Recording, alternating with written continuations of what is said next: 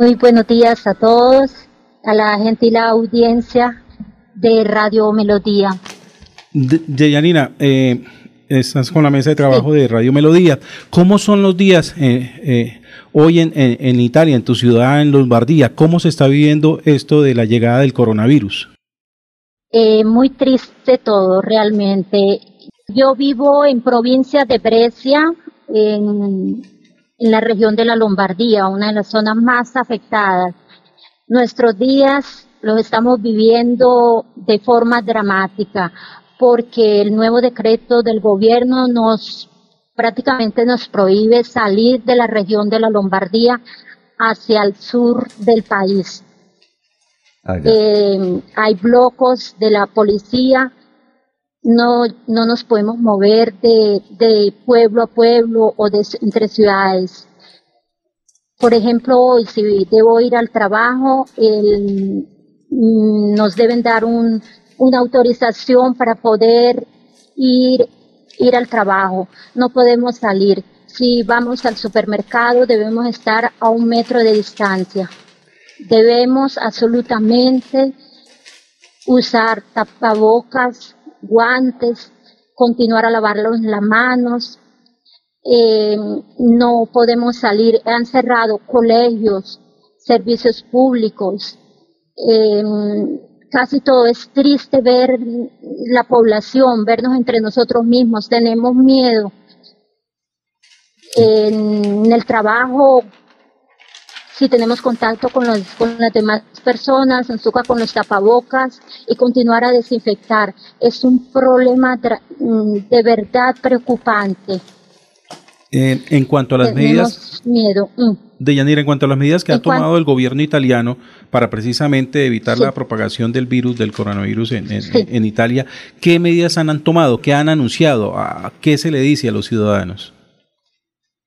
El lo último que nos han dicho es que si salimos de la zona roja, eh, nos tenemos cárcel porque de verdad es preocupante. Nos llaman a toda la comunidad por favor escuchar. No debemos salir, debemos permanecer en las casas porque eh, las estructuras sanitarias están colapsando, las salas de reanimación las salas intensivas están llenas. Eh, precisamente hace pocos minutos escuché que están sacando enfermos para llevarlos a hoteles, a otras estructuras.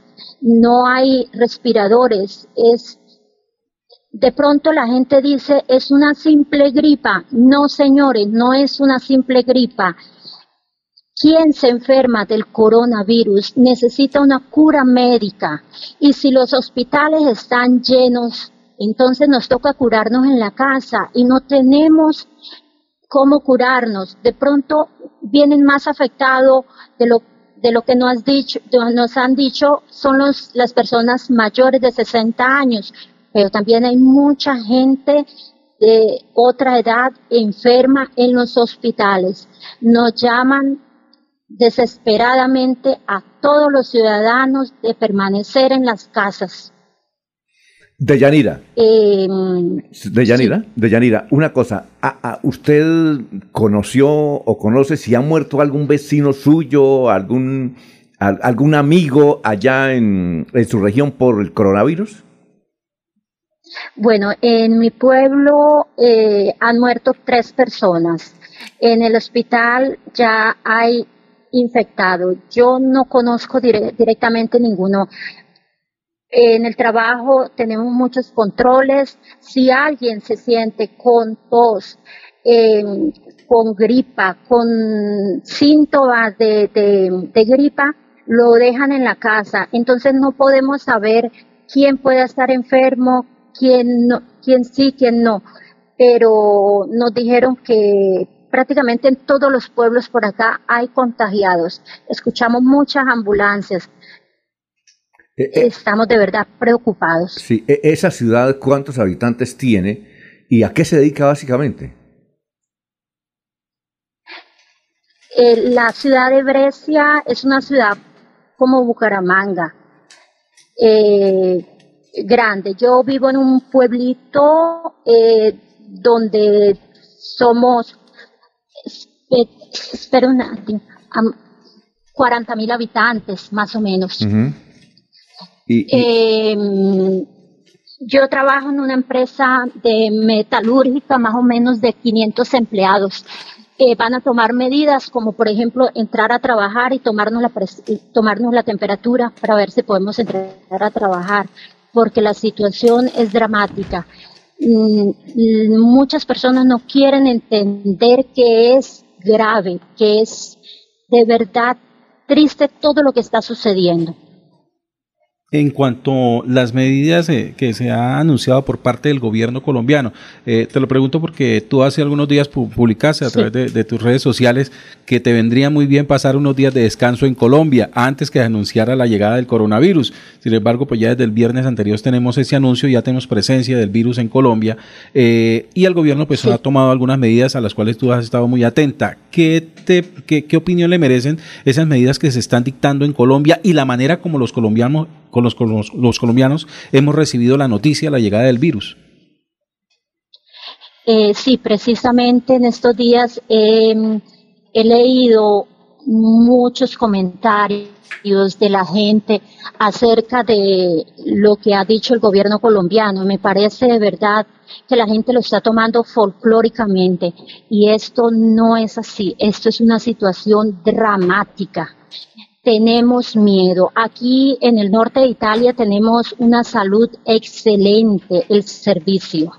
Y no obstante esto, los, las estructuras sanitarias han colapsado, no saben dónde más meter enfermos. Si en eh. Colombia sucede esto, Dios mío, no, no me imagino. Yo le digo a la gente, a mis, a la gente colombiana, escuchar el gobierno, tomar las medidas de seguridad es importantísimo. No debe bajar la guardia, que porque es una gripa, no es una simple gripa. Debemos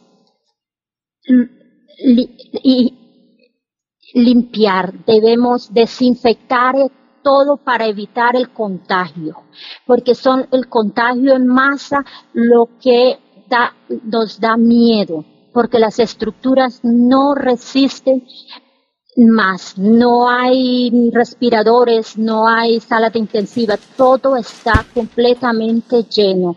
Piensa que eh, em, leí una noticia que me dejó triste y pues con muchísimo miedo.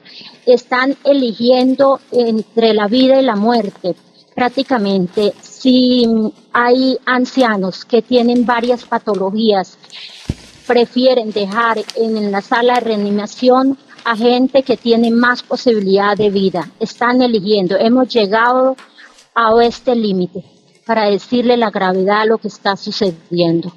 Ernesto, 6 y 14. ¿Qué horas tiene usted en Italia? Son las 12, 14 minutos minutos. Ernesto. Eh, buenos días. Ante todo, gracias por el contacto. Quisiera preguntarle, ¿sabe de cuántos colombianos en ese sector de Italia están viviendo y si algunos de ellos tienen contacto con usted? ¿Qué se habla? ¿Qué se dice? Eh, la cifra exacta no lo sé, pero en la Lombardía son muchísimos, sobre todo en la ciudad de Milán, que en estos momentos se encuentra desolada. Somos, somos muchos los colombianos, Mm, tengo poco contacto con ellos porque vivo en un pueblo lejos, sino poco, um, conozco pocos, pero tenemos muchísimo miedo. Eh, Laurencio. Pues Bucaramanga está cerca a la frontera con Venezuela, donde se dice que hay dificultades en salud. ¿Sería fatal que llegara esta situación a Venezuela y que por la frontera llegara a Colombia? Eh, Claro, claro que sí. Y, esto da todavía más miedo porque escuchando cómo está la situación en Venezuela, no me imagino lo que pueda suceder. Aquí este, estamos en frontera con Suiza y, hay contagios, hay contagios por, por todos lados. En estos momentos nosotros estamos en zona roja, no nos podemos movilizar ni siquiera de un pueblo a otro pueblo. Debemos tener un permiso especial. Eh, si vamos al supermercado, el mismo mm, trabajadores del supermercado nos dejan entrar poco, pocas personas a la vez a hacer el mercado y tener, tener una distancia de un metro. Mm, y no me imagino esto en Colombia, en Venezuela, no me imagino esto. Deyanira, la comunicación con tu familia aquí en Colombia, ¿qué te dicen ellos con respecto a, cómo están recibiendo la noticia de la llegada del coronavirus?